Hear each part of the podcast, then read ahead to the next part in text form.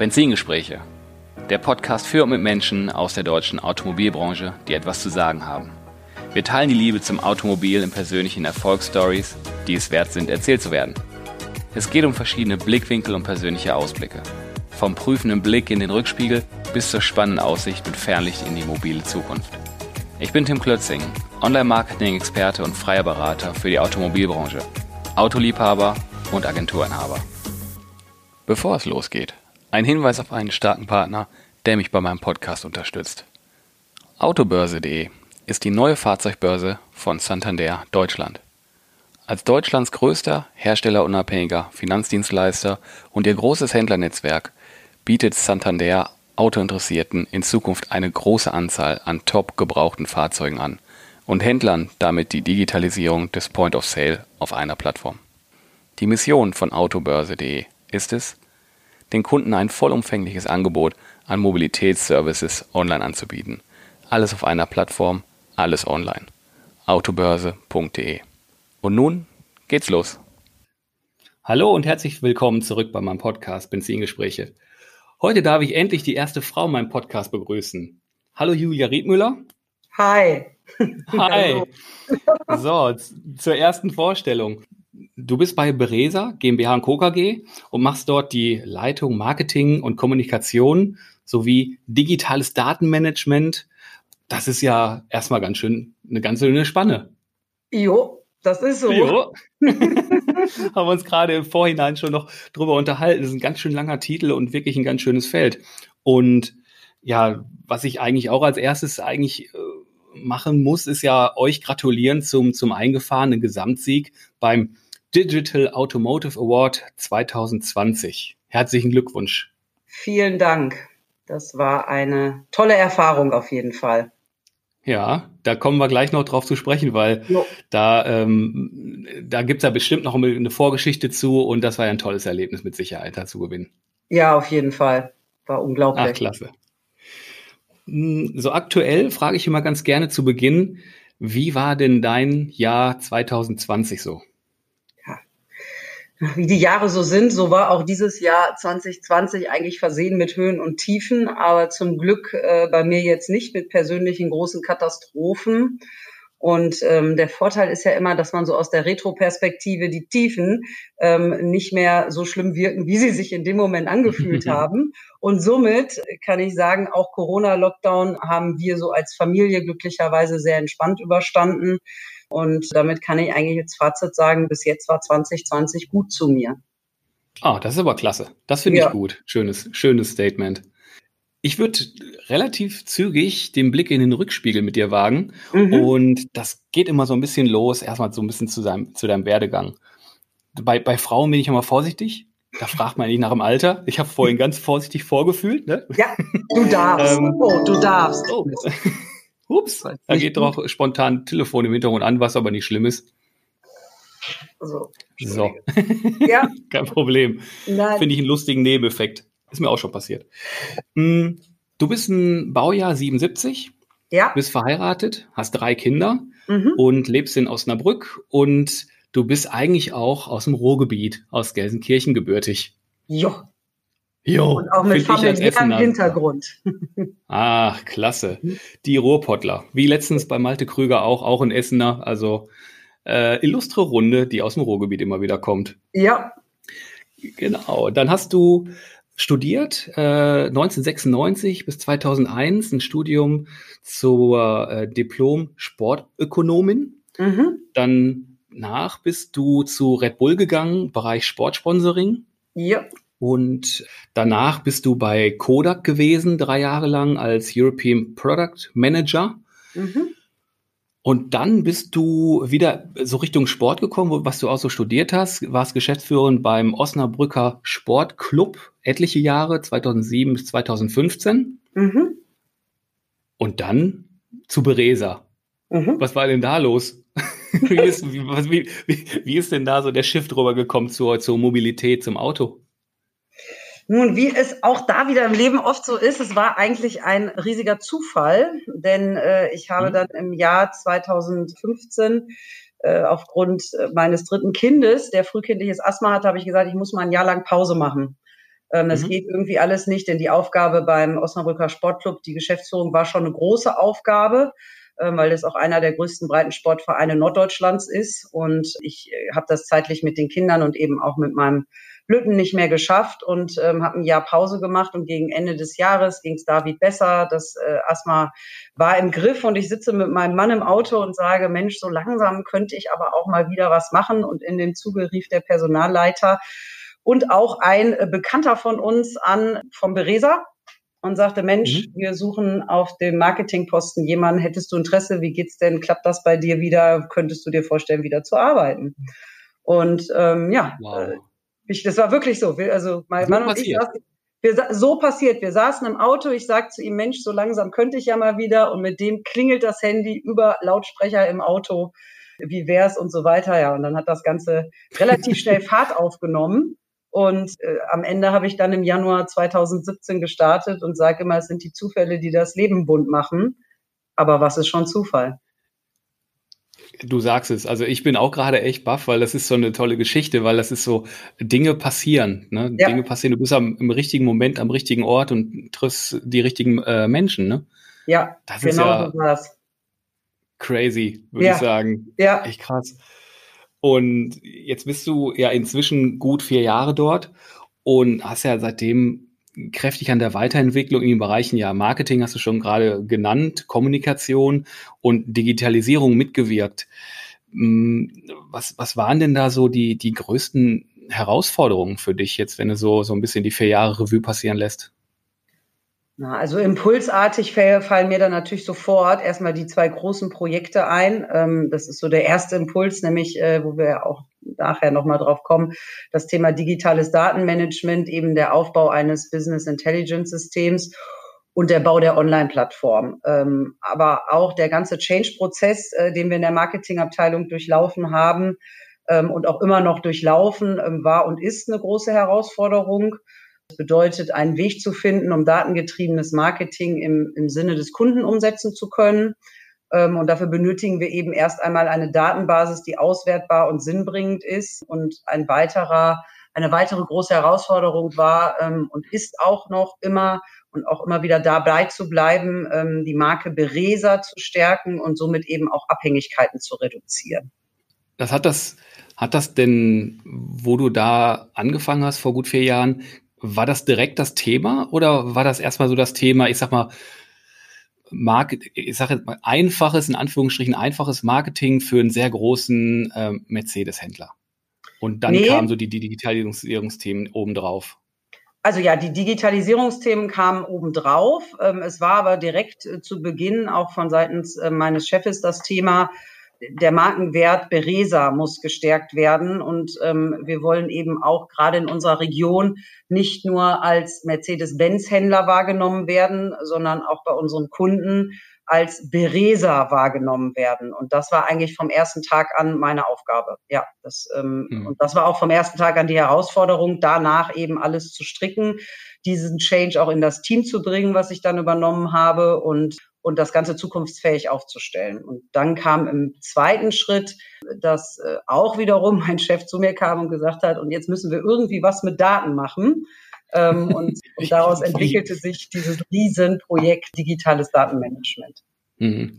Ja, letztes Jahr haben wir uns, glaube ich, in, in Wiesbaden bei einem, also wir haben, wir kennen uns über, über Skate Aid, Titus ja. Dittmann haben uns schon mal ursprünglich mal kennengelernt. Letztes Jahr bei einem Kongress vom Autohaus in Wiesbaden oder Mainz haben wir uns nochmal getroffen und da wart ihr schon voll mitten in diesem Projekt drin. Das, das hat man so gemerkt, dass du da so, wow, äh, ja. das, das Projekt ist ein großes und, und da hatten wir auch mal zwischendurch nochmal Kontakt und das so, ey, nee, äh, wir müssen mal gucken, dass wir erstmal damit zurande kommen ähm, das hat schon äh, ordentlich Platz eingenommen. Ne? Ja, das war, ähm, ja, das war ein Riesenprojekt. Und ist immer mhm. noch. Also es ist ja, ist, äh, genau, es ist eigentlich, es war, sagen wir so, es war ein Riesenprojekt, weil es in dem Sinne ein Anfang und ein Ende hatte.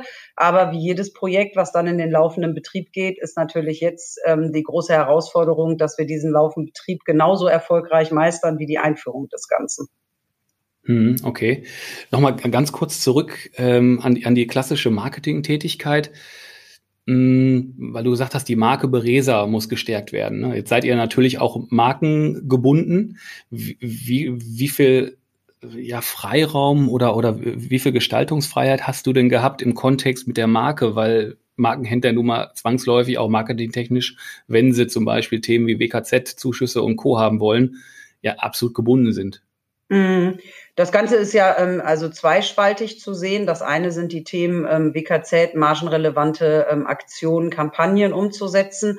Das passiert und muss natürlich auch und ist auch sinnbringend, dass es im Daimler CI passiert. Ähm, nichtsdestotrotz sind wir als Händler schon noch so weit frei, dass wir eben dann sagen können, und das andere ist aber unsere Marke und unser Markenwert. Ähm, und so wie wir mit unserer Marke Beresa nach außen treten, unabhängig vom Stern und da sind wir, sei es beim Bau der Online-Plattform oder auch mit dem, wenn wir unsere eigenen selbstbezahlten Aktionen machen, hm. so frei, dass wir natürlich, und das ist aber ja auch sinnbringend, nicht gegen die Grundmarkenwerte von, vom Hersteller verstoßen, aber trotzdem frei sind in der Gestaltung. Hm, okay. Ja. Wie, abschließend dazu, wie groß ist das Marketing-Team Marketing bei euch? Ja, das ist jetzt ähm, schwierig zu sagen, weil ähm, was zählt, zählt als Marketingteam und was nicht. Grundsätzlich habe ich Oder circa 50 Personen in meiner ähm, Abteilung, aber ja. ähm, an der Marketingabteilung hängt auch noch das äh, sogenannte Kundenkontaktcenter, also die Telefonie. Mhm.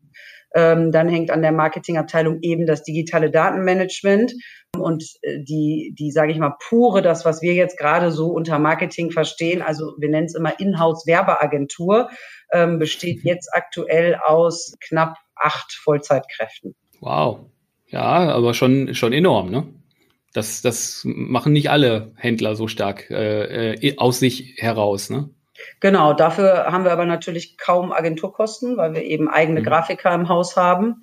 Also ich mhm. habe 1,2 sind es, glaube ich, weil also meine eine Grafikerin Teilzeit arbeitet, die ist äh, letztes Jahr Mutter geworden, nee, vorletztes Jahr ähm, und die andere arbeitet 30 Stunden. Also so ähm, habe ich eben eine, eine, eigene Grafikabteilung im Haus und, hm. und gebe da nicht viel an Agenturen raus. Hm. Ja, beschleunigt ja auch total. Ja. Na, ja. Da könnt ihr direkt umsetzen.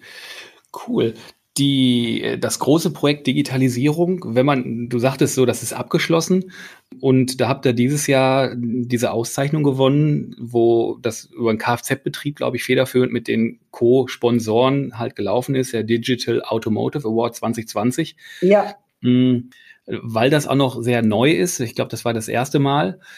Kannst du, kannst du ein bisschen den Hörern beschreiben, was da so die Kriterien waren und äh, vielleicht auch sagen, ja, er, erklär mal.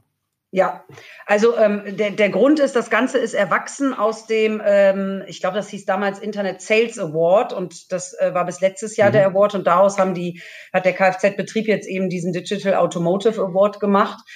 Sie beschreiben es als, der Preis honoriert Bestleistungen von Handels- und Servicebetrieben der Automobilwirtschaft rund um die Digitalisierung. So, was mhm. ähm, war Fakt? Fakt war, man ähm, hat sich dort online beworben, hatte, ähm, ich glaube, insgesamt waren es vier Fragen äh, die man beantworten musste, wo es erstmal grundsätzlich darum ging, wer ist man, also sich vorgestellt hat. Als zweites die ganzheitliche Digitalisierungsstrategie beschreiben sollte und als drittes dann, mit welchem Projekt man sich für die Digital, also für diesen Digital Award jetzt bewirbt.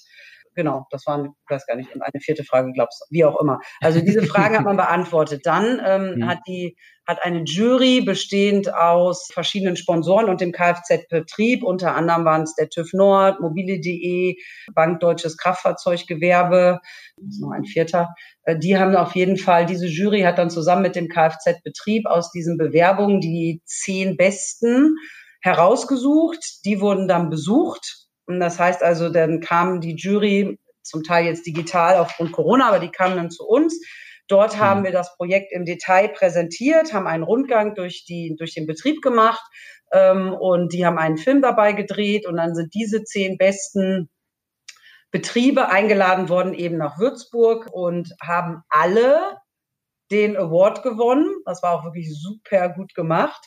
Und es gab dann mhm. eben den, von diesen zehn Betrieben einen, und das waren dann eben wir, der als Gesamtsieger daraus hervorgegangen ist. Und das war natürlich schon toll, denn es waren von den Bewerbungen her schon auch wirklich namhafte Autohändler dabei und sich dann da so durchzusetzen und den Gesamtsieg zu holen. Das war einfach auch für mein Team, die so viel Einsatz in diesem Projekt gezeigt haben, einfach ein unglaubliches Gefühl, weil die das auch unglaublich gut gemacht haben. Also ich muss da echt sagen, Hut ab zum Kfz-Betrieb in der Corona-Zeit. Das war im alten Kinosaal.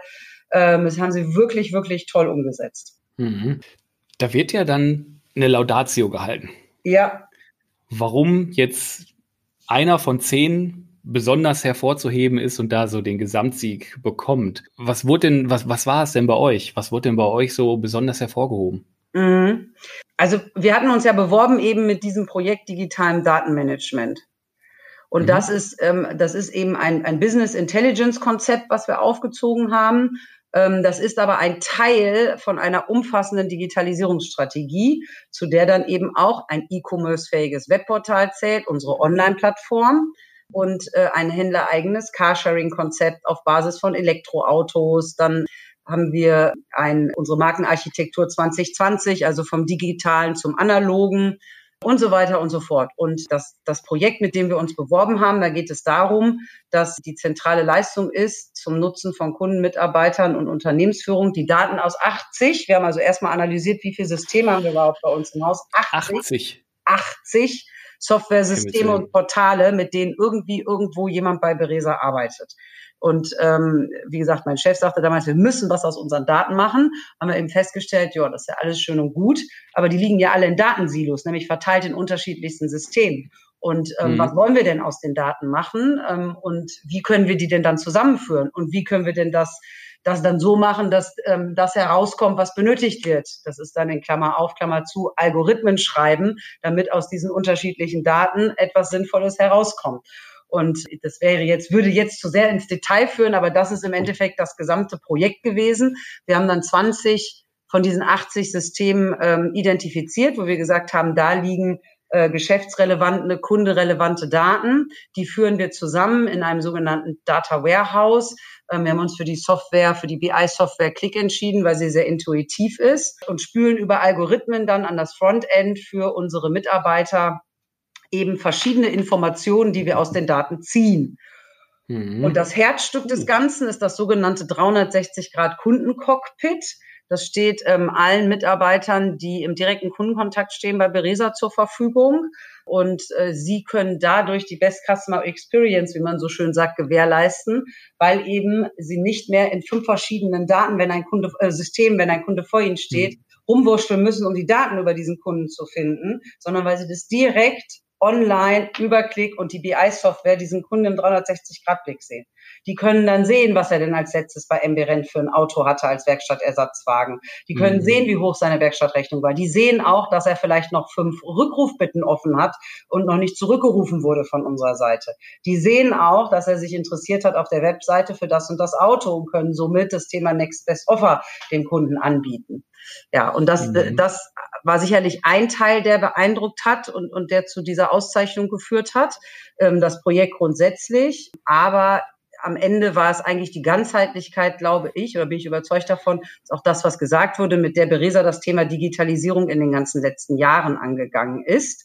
Ähm, und dieser Fahrplan die Jury auch überzeugt hat. Wir haben da so einen ähm, mhm. U-Bahn-Fahrplan äh, visualisiert mit unseren sechs Großprojekten, ähm, die zum Teil schon in 2015 starteten. Und wow. Und dieses Gesamtkonzept, wie beispielsweise ein Aufbereitungszentrum auf der grünen Wiese, wo unsere gesamte Bestandsware ähm, durchläuft und dann mit 360 Grad Kameras fotografiert wird, so dass unsere Bilder auf dem, auf dem, mhm. auf der Online-Plattform hochwertig dargestellt werden können. Diese Gesamtthemen ähm, hat die Jury dann sicherlich am Ende überzeugt mhm. davon zu sagen, der Gesamtsieg geht an Beresa. und ich sehe dich ja gerade. Wir sind zwar digital unterwegs, ich sehe dich gerade und da strahlt jemand. Ja. Das macht Spaß. Ja, das finde ich klasse. Ja, der, der Weg dahin, du hast gerade gesagt, das fing teilweise 2015 schon an, ist ja mehrere Jahre lang und die haben euch ja auch für die Konsequenz und den eingeschlagenen Weg da ja ausgezeichnet, sagtest du ja gerade. Und das ist ja ein Thema, das wirklich ja von oben, also wirklich aus der Geschäftsführung voll mit nicht nur entschieden wird, sondern ja mitgetragen wird und wo er wirklich dahinter über Jahre ja dran gearbeitet wird. Ne? Ja. Das ist äh, schon eine ganz konsequente, also da habt ihr ja relativ früh ja schon angefangen, wenn ich so sehe, wer sich jetzt gerade erst auch teilweise auf den Weg begibt. Ja. Ähm, die, die Lösung, die ihr habt, ähm, ist auch eine Lösung, die, glaube ich, jetzt als, als White Label ver verkauft wird oder sowas. Habe ich das richtig aufgenommen? Richtig, genau. Also ähm, äh, das äh, nicht, nicht so richtig White Label ist vielleicht der falsche Ausdruck, aber ähm, wir haben mit unserem Dienstleister, mit dem wir das auch hier bei uns umgesetzt haben, mit dem wir auch beide großen Projekte umgesetzt haben, das ist die MU Group aus Osnabrück, mit denen zusammen ähm, vertreiben wir das. Da sind wir im Endeffekt äh, nur also wir dürfen ja gar nicht die Daten anderer Unternehmen sehen und ähm, von daher setzt es die MU Group um und wir partizipieren in Form von Lizenzgebühren dann. Hm. Also es ist unser Ach, Kooperationspartner, der das dann umsetzt bei den Unternehmen und wir vermitteln es. Ja, das finde ich aber einen echt coolen Aspekt, dass, ja. dass ihr das für euch entwickelt habt und, und das äh, auch so konsistent und, und, und so stark ist, dass ihr nachher sagt so, hey, das, das setzen wir ein, da stehen wir hinter, aber das hilft ja eigentlich auch anderen. Ja. Ne? Also finde ich sehr, finde ich sehr cool. Und das war auch von Anfang an so geplant. Und ähm, ja, in diesen ganzen Digitalisierungsthemen ist eben ähm, äh, mein Chef sehr stark und ohne ohne, wie du schon so schön gesagt hast, ohne Geschäftsführung, die dahinter steht und die das mitpusht, auch ohne Beirat und Gesellschafter, die das dann auch die Investitionen mit unterstützen, ähm, da äh, wäre das alles gar nicht möglich. Und da können wir uns schon wirklich, wirklich glücklich schätzen, ähm, dass wir ja. da, also ich mich auch, dass ich in so einem Unternehmen arbeiten darf. Hm. Ja, ich finde das so cool, dass ihr über Jahre da was entwickelt, was Cooles dabei rauskommt, aber das dann nicht so, so, jetzt haben wir unser Ding. Das, das, das schotten wir total ab und da mhm. darf unser, da darf niemals jemand irgendwie hinterkommen und so, sondern ey, nee, super geil, wir machen ein Produkt draus. Ja. Wie gut. Cool. Wir schalten jetzt mal das Fernlicht ein und blicken mal nicht mehr in den Rückspiegel. Mhm. Jetzt äh, seid ihr da ausgezeichnet, alles bestens. Zeit auszuruhen oder wie sieht jetzt die Roadmap für die Zukunft bei euch aus? Sicherlich nicht, äh, denn jetzt gilt es eben mit Nachhaltigkeit, diese Themen der Digitalisierung auch umzusetzen, ne? unsere Mitarbeiter im Change-Prozess mitzunehmen und unsere Kunden eben, die, damit wir den Kunden eben diese Best Customer Experience gewährleisten können. Also weit, weit, weit entfernt von auszuruhen, denn wie es denn so ist, ich habe ja gesagt, das Projekt, das Projekt an sich ist beendet. Aber es geht jetzt in den laufenden Betrieb. Und wie man oft so sagt, jetzt fängt die richtige Arbeit erst noch an. Mhm. In allen Bereichen. Okay, gibt es da so eine Roadmap, die man verraten kann oder wo ihr Schwerpunkte habt? Oder ist das wirklich, geht es auf äh, an die Mitarbeiter mitnehmen und äh, erstmal solche Sachen? Ähm, ja, also sicherlich haben wir Roadmaps, die jetzt aber im Detail zu erklären, das macht jetzt keinen okay. Sinn. Ähm, aber äh, mhm. es gibt zwei große Themen, die wir jetzt nochmal nachhaltig angehen. Das ist das Thema Datenqualität. Das wird ein, ähm, ist ein mhm. großes Projekt auf unserer Roadmap fürs nächste Jahr. Stellt man natürlich dann immer fest, wenn man solche Datenprojekte macht, äh, dass es da eben auch ein Thema Datenqualität noch äh, oft hakt. Und das andere Thema ist natürlich der Change-Prozess, die Mitarbeiter mitnehmen. Da haben wir eine ausgeklügelte Roadmap gerade zu diesem Thema 360 Grad Kundencockpit und weiterhin auch jetzt hier im Marketing das Thema datengetriebenes Marketing weiterzuführen. Das sind wir auch noch am Anfang. Das ist jetzt nicht so, dass ich sage, wir machen hier schon äh, äh, professionellstes, datengetriebenes Marketing, sondern da gibt's auch nächste Schritte, die jetzt umzusetzen sind. Das Thema Online-Plattform, da haben wir jetzt schon die Wishlist für dieses Jahr, die wir umsetzen mit Suchagent, mit noch im Bereich Employer Branding werden Themen äh, umgesetzt, dann äh, im ganzen Thema Recommendation Machine. Also da muss mein Team dann auch wiederum daran arbeiten, ähm, dass, dass genau das, was jetzt angefangen ist, die Anreicherung der Daten, der Kunde kriegt im richtigen Moment das vorgeschlagen, was ihn interessiert, à la Amazon. Ähm, das muss im Hintergrund auch alles immer noch umgesetzt werden und, und weitergeführt mhm. werden. Und deswegen ähm, E-Mail Automation, also ganz, ganz, ganz viele Themen. Spannend, spannend. Jetzt, ich merke äh, schon, du hörst genau. gar nicht auf. Nein, genau. Ich könnte jetzt den ganzen Tag über Roadmap berichten. Deswegen mein Fazit ist, okay. wir werden natürlich uns nicht ausruhen. Okay, das, das habe ich jetzt aufgenommen. Ähm, nehmen wir den Fokus ein bisschen weg jetzt von, von euch, von, von deiner Abteilung, von Beresa, vielleicht ein bisschen allgemeiner.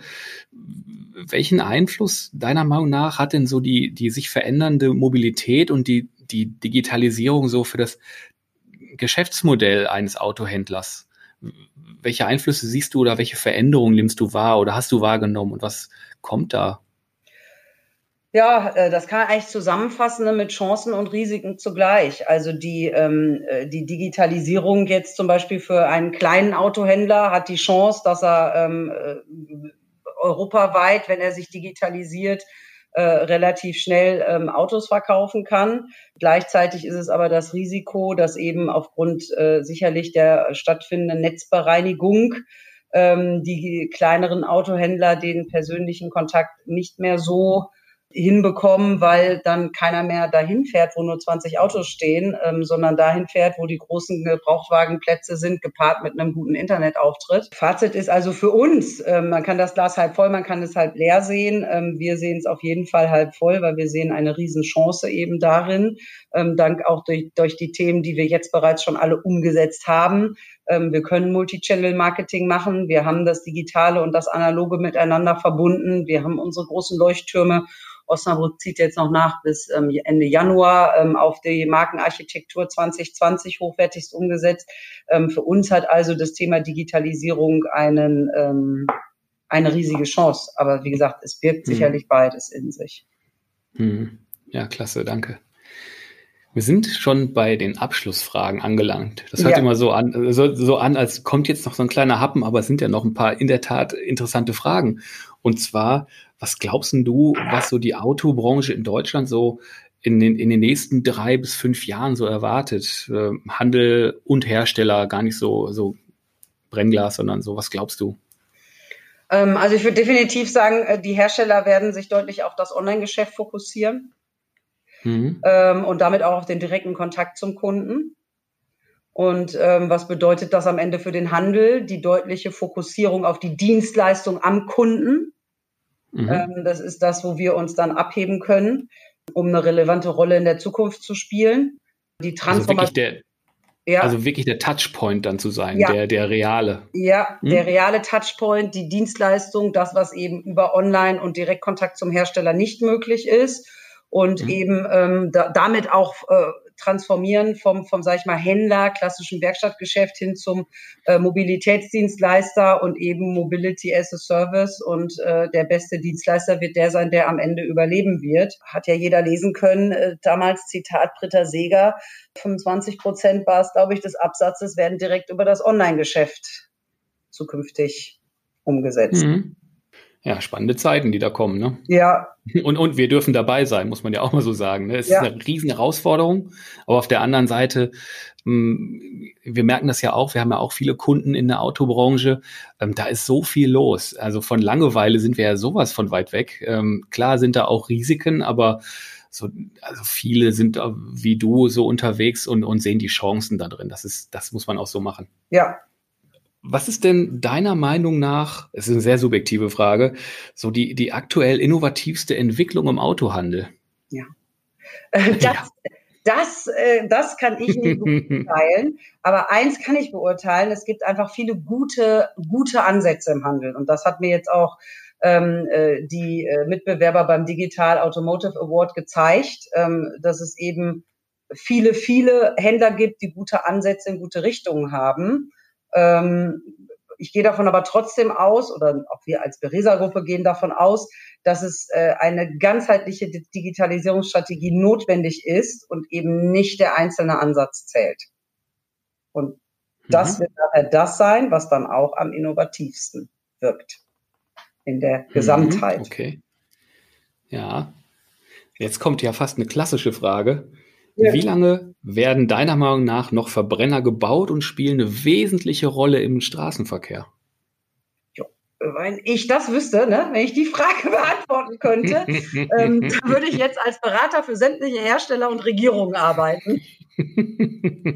Aber ich sag mal so. Dann qualifizier dich mal mit einer Aussage. Mit einer Aussage. Ich sage, also äh, grundsätzlich sollten wir eben nicht mit Verboten ähm, Entwicklungen entgegenwirken, sondern wir sollten ergebnisoffen den Entwicklern die Chance geben, ähm, äh, die beste Möglichkeit zum emissionsarmen Fahren zu ähm, entwickeln. Und ja, hm.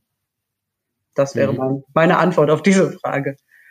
Okay, die, die nächste Frage ist ja auch, äh, geht ja auch in so eine Richtung, wenn du da eine konkrete äh, Aussage hast, dann äh, bin ich ja mal gespannt, wer dann auf dich zukommt, wenn du genau den Nagel auf den Kopf triffst. Wann sitzt du das erste Mal in einem komplett autonomen Auto, fährst zum Beispiel zur Arbeit, setzt dich rein, machst nichts, kommst an, steigst aus und hast dich dazwischen nicht auf den Straßenverkehr und Co. konzentriert? Hm, das würde ja bedeuten Level 5. Jo. Kennst du die Einteilung der Levels beim autonomen Fahren? Kenne ich. Äh, bei, bei Stufe 4 bin ich ein bisschen nicht sattelfest, aber 3, okay. klar. Vielleicht fünf, erklären wir das mal einmal denen, klar. die zuhören, weil ich glaube, die kennen es nämlich nicht. Und dann sage ich einfach mal, hau ich gleich einfach mal eine Jahreszahl raus. Ne? Also wir sitzen ja jetzt schon in teilautonom fahrenden Autos. So. Genau. Und äh, das Ganze eben ist, äh, da gibt es so eine Definition für autonomes Fahren und das ist in Level eingeteilt. Ähm, mhm. Und aktuell sind wir eben in Level 2.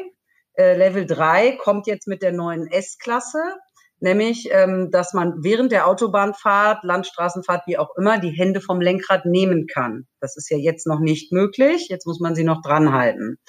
Mhm. Ähm, Level 4 bedeutet, dass der Fahrer noch im Auto sitzt, sitzt, also aber noch die Verantwortung mhm. hält für die Fahrt. Das Auto fährt mhm. zwar schon komplett autonom, mhm. aber der Fahrer hat noch die Verantwortung. Und Level 5 ist dann wirklich KI, Auto fährt alleine, Fahrer hat keine Verantwortung mehr. Und jetzt haue ich mal eine Jahreszahl raus, die ich aus dem Bauchgefühl sage, 2035 könnten wir bei Level 5 sein. Dann mhm. wären wir schnell, weil ich eben, dann wären wir schnell, aber es kann möglich sein. Und ich glaube, dass das nicht an technologischen Herausforderungen hängt, sondern ich glaube, dass es vielmehr an ethischen Herausforderungen hängt. Und da kann ja, man immer so schön, ja, da kann man mal so schön das Beispiel mit der Kuh in Indien, ja, und der Kuh in Deutschland als, als, als Beispiel bringen, weil ähm, in Indien ist die Kuh heilig und da bremst das Auto für die Kuh. So. Und der Mensch ist eben nicht heilig, weil ähm, der wird mhm. ja wiedergeboren. Und in Deutschland mhm. eben genau umgekehrt. Ja. Also. Ja. Äh, ja, klar. Allgemein gesagt, sagen wir es so. Ne? Ja. Und da hat, ich weiß gar nicht, war es Mark Zuckerberg, irgendeiner, nee, der war es nicht, es war ein anderer, ähm, der so schön den Spruch gesagt hat, und deswegen sage ich, ich glaube, es wird an ethischen Aspekten nachher hängen, will der Mensch, was die Maschine kann. Mhm. Ja, sehr, sehr gut gesagt.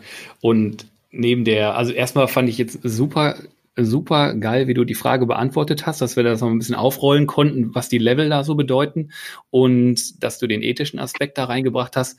Mm, ich, ich habe bei der Frage auch immer so im Kopf, ähm, was die Peripherie angeht, die Straßen und Co. Wenn man sich teilweise heute Straßen anguckt, äh, könnte ich mir gut vorstellen, dass autonome Fahrzeuge mit so einer Straßenführung oder, oder Verkehrsführung echt Probleme hätten in, in Baustellen und Co. Wenn die Streifen da alle kreuz und quer sind, dann muss man mal schauen, ob das alles auch funktioniert, auch, auch die Kommunikation Fahrzeugen mit anderen Fahrzeugen, schnelles Internet, äh, Kommunikation mit Ampeln und dem ganzen Zirkus. Das ist ja auch nochmal ein, ein riesen, ein riesen Aufriss und das muss ja auch alles erstmal genehmigt werden. Ich glaube auch, das dauert noch ein paar Tage. Das definitiv. Also, aber trotzdem, ich bin davon überzeugt, all das, was du jetzt aufgezählt hast, das sind äh, ja eher ähm, äh, technologische Aspekte. Die ja, sind relativ schnell umzusetzen. Wenn man sich überlegt und man nur eine Entwicklung anschaut, ähm, von 2010 bis heute 2020, wie Autos schon fahren, was ja. es schon für Möglichkeiten gibt. Äh, ich bin davon überzeugt, dass es am Ende dauern wird. Und da ist eben die Frage, wie lange weil mhm. es an ethischen Aspekten hängt. Mhm. Ja, ich hatte im, ich war vor, ich ist jetzt glaube ich schon zwei Jahre her im Silicon Valley mit so einer Unternehmerreise im Automotive-Kontext und da haben wir auch mit äh, Entwicklern von Toyota, glaube ich, gesprochen. Die haben mhm. gesagt, wenn wir unser Fahrzeug, was vor zwei Jahren schon gefahren ist, wenn wir das hier durch äh, Silicon Valley fahren lassen, das ist schon, das ist schon relativ safe. Ne? Wenn da keiner drin sitzt, das Ding, da passiert nicht viel. Aber das packen wir jetzt mal ein und stellen es nach New York und lassen es downtown los. Ja. Da, möcht, da möchten wir wahrscheinlich nicht in der Nähe sein, mhm. weil das überhaupt nicht weiß, was da um sich rum passiert. Und das ist ja auch ganz klar, dass dann, die haben dann so gesagt, wir können es in einen Verkehr einsetzen, wo nur autonome Fahrzeuge sind, dann wird das relativ gut funktionieren. Aber das muss ja auch korrespondieren mit den Fahrzeugführern, die noch Menschen sind. Ja. Und das kann halt der Computer nicht 100% voraussagen. Oder geht die Frau jetzt über die Straße oder geht der Mann äh, bei grün oder bei rot? Das äh, sind halt noch so äh, ganz schwierige Sachen. Oder gibt er Gas oder nicht? Tiefes Thema. Ja, definitiv. Absolut. Könnte ich jetzt auch noch echt lange weiterführen. Äh, mm, ja, Julia, ganz lieben Dank, dass ich so zeitnah äh, äh, nach eurem Award-Gewinn mit dir sprechen konnte, weil das wollte ich mal so, so hören, weil wir hatten in den letzten Jahren immer Kontakt und da warst du immer so busy mit dem Projekt und jetzt kriegt ihr da einen Preis für. Da war es mir ein Anliegen, sofort mit dir sprechen zu müssen. Sehr gerne. Es hat mir sehr viel Spaß gemacht. Klasse. Dann geht weiter, nicht ausruhen, weitermachen. Finde ich toll, was ihr da macht. Und äh, wir sehen und hören uns sowieso irgendwo wieder. Ne? Immer. Immer gerne klar. und dir alles Gute. Ganz lieben Dank dir auch. Und damit sind wir mit dem Podcast für heute äh, wieder durch. Vielen Dank fürs Zuhören und ich sag mal Tschüss. Bis zum nächsten Mal. Ciao.